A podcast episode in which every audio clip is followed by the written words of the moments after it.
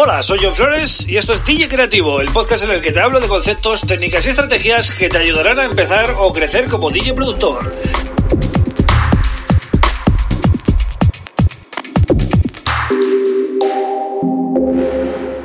Bienvenido, bienvenida a DJ Creativo. Mi nombre es John Flores y este es el episodio número 113 del podcast.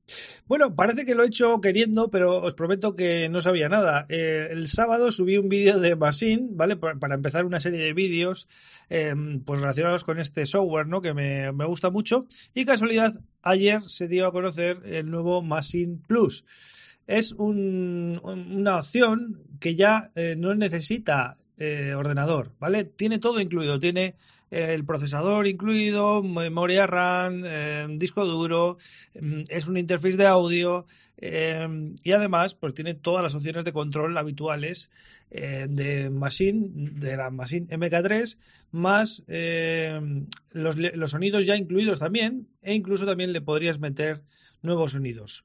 Precio, 1.300 euros dices, bueno, em, si tengo que comprar un ordenador y el software y tal, y el interface de audio, pues al final me puede salir a cuenta. Pues puede ser, es la, cuestión que os quiero plantear hoy, ¿no? Mm, hay que pasarse a estos sistemas all-in-one. Por ejemplo, los CDJ de Pioneer es un sistema all-in-one también, ¿vale? Es un eh, hardware que incluye ya eh, un interface de, bueno, hace tarjeta de sonido, simplemente de ahí ya tiene su salida hacia un mezclador y listo, ¿vale? Pero podría ser desde ahí a unos altavoces, no, el mixer no haría falta para que suene un CDJ. Entonces, eh, la gente prefiere tocar máquinas, prefiere eh, no usar ordenadores últimamente, ¿no? O, o, eso parece, o eso es lo que nos quieren hacer ver, ¿no? Cada aparato de estos vale más de mil euros en todos los casos, ¿no? Entonces, dices, bueno, a ver, si ahorras un poco te lo puedes permitir, no hay nada imposible. Pues, pues sí, evidentemente. El tema es que Pioneer ya tiene mm, pues, secuenciadores por pasos, sintetizadores, cajas de ritmo, tiene un montón de cosas, pero son bastante caras, ¿no? Y no son muy populares. Y ahora resulta que pues eh, viene Native Instruments con Machine Plus. Y hace no mucho, hace un año o dos, eh, Novation sacó un aparato que se llamaba Circuit también, que era autónomo total, es decir, podías crear eh, simplemente enchufándolo a unos altavoces y listo, o unos auriculares y listo, ¿vale? El, aparatito traía todo. Entonces, bueno, no sé, es una, una, propuesta que están lanzando muchas marcas. Behringer también ha hecho un montón de réplicas de sintes clásicos y a buen precio. Es decir, Mm, nos están vendiendo ese hardware, nos lo están vendiendo por los ojitos y la verdad que tienta bastante. A mí me gustaría tener algunos de estos cacharros, pero luego pienso las contras, ¿no? Y eso es lo que ya no me mola tanto me explico, el software siempre va a ir por delante del hardware, ¿vale? Es una, cosa lógica. Siempre va a ser mucho más fácil implementar nuevas funciones en un software que está abierto, que está, que a nada que cambias un poco el código, pues puedes meter nuevas funciones que un aparato hardware que está hecho así y está hecho así, punto. Entonces, podrás actualizar el sistema operativo, el firmware o lo que quieras, eh, como lo quieras llamar, e incluso podrás meter algunos sonidos extra de, bueno, a través de algún cable o a través de, de Wi-Fi, ¿no? En este caso, Basin Plus, cuidado, eh, está preparada para Wi-Fi, para recibir datos y poder eh, también mandar, eso es importante. ¿eh? Ahí sí que es verdad que eso es un punto muy, muy positivo. Pero lo que no me gusta de estas compañías, bueno, no de estas, de todas las compañías, es que hoy te sacan este aparatito y dentro de dos años o año y medio te sacan otro y, ya tú te quedas con el patito feo. Es decir, ¿qué pasa luego con todos esos cacharros que tienes en casa? ¿Qué los pones? ¿Es una estantería porque ya mm, no hay actualizaciones o cuando pasen unos años? Eso es el tema que yo veo, ¿no? Entonces, eh, mola, mola, no, cabe duda que tocar un aparato físico siempre es interesante, ¿no? Y más si tiene un precio que tampoco es prohibitivo, como en estos casos.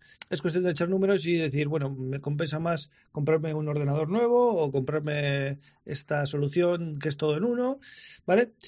Lo que pasa es que también hay que pensar que te están vendiendo un sistema cerrado, ¿vale? O sea, eh, luego como quieras eh, usar plugins que para ti son importantes y que estás acostumbrado a ellos, pues eh, igual no vas a poder, bueno, igual no, seguramente no vayas a poder usarlo en este tipo de sistemas. Entonces, no sé, mm, me gustaría saber también la opinión que tenéis de este asunto. Me, me podéis dejar en los comentarios, en YouTube sobre todo, a ver qué pensáis. Y bueno, eh, yo, mi valoración es que son cacharros que están súper bien, ¿vale? Es un hardware súper guapo. Todo lo que está saliendo, me, la verdad que a mí me llama mucho la atención. Yo me compraría absolutamente todo, pero hay que, hay que pensar dos veces, ¿vale? Tenéis que valorar si es para vosotros y también qué rentabilidad le vais a sacar, si, si os merece la pena o no, ¿vale? Porque al final siempre decimos, es que, joder, un ordenador nuevo también vale dinero. Eh, un Mac eh, vale 2.700 euros, ¿no? El de 16 pulgadas. Ya, pero un ordenador vale para muchas cosas, aparte de, hacer música y eh, al final le saca rentabilidad porque son muchos años. Este tipo de hardware de musical, pues no sé yo si será tan rentable o le sacaremos tanto partido. Puede que sí, puede que no. Cada uno lo tiene que probar y eh, una buena manera es comprar algo que no sea excesivamente caro y decir, bueno, pues mira, me ha salido bueno y puedo seguir por aquí o no, no, vuelvo al software, vuelvo al ordenador porque esto al final no, no es para mí. Nunca está de más probar y si tienes el dinero, pues oye, pues genial. Los que no, pues eh, con el software vais a poder seguir trabajando como hasta ahora y no hay ningún problema.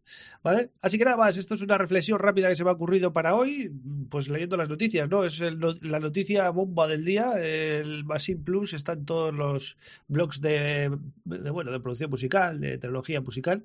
Y os quería comentar pues esta historia, ¿no? De qué opináis de tantos cacharros hardware últimamente, ¿no? Parece que nadie quiere software. Bueno, pues esto es todo. Si eres nuevo escuchando este podcast, ya sabes, eh, te puedes suscribir en Apple Podcasts, Spotify, Google Podcasts, etcétera. También está en YouTube, ¿vale? Junto con los videotutoriales. Por cierto, subo nuevo vídeo tutorial el sábado, ya lo tengo grabado, lo grabo hoy, y podéis ver el, el del sábado pasado que, que está en YouTube, ¿vale? Sobre Machine, casualidad. y si queréis saber algo más de mí y contactarme por email y tal, pues ya sabéis, johnflores.com, ¿vale? Yo vuelvo mañana con otro tema súper interesante. Un abrazo.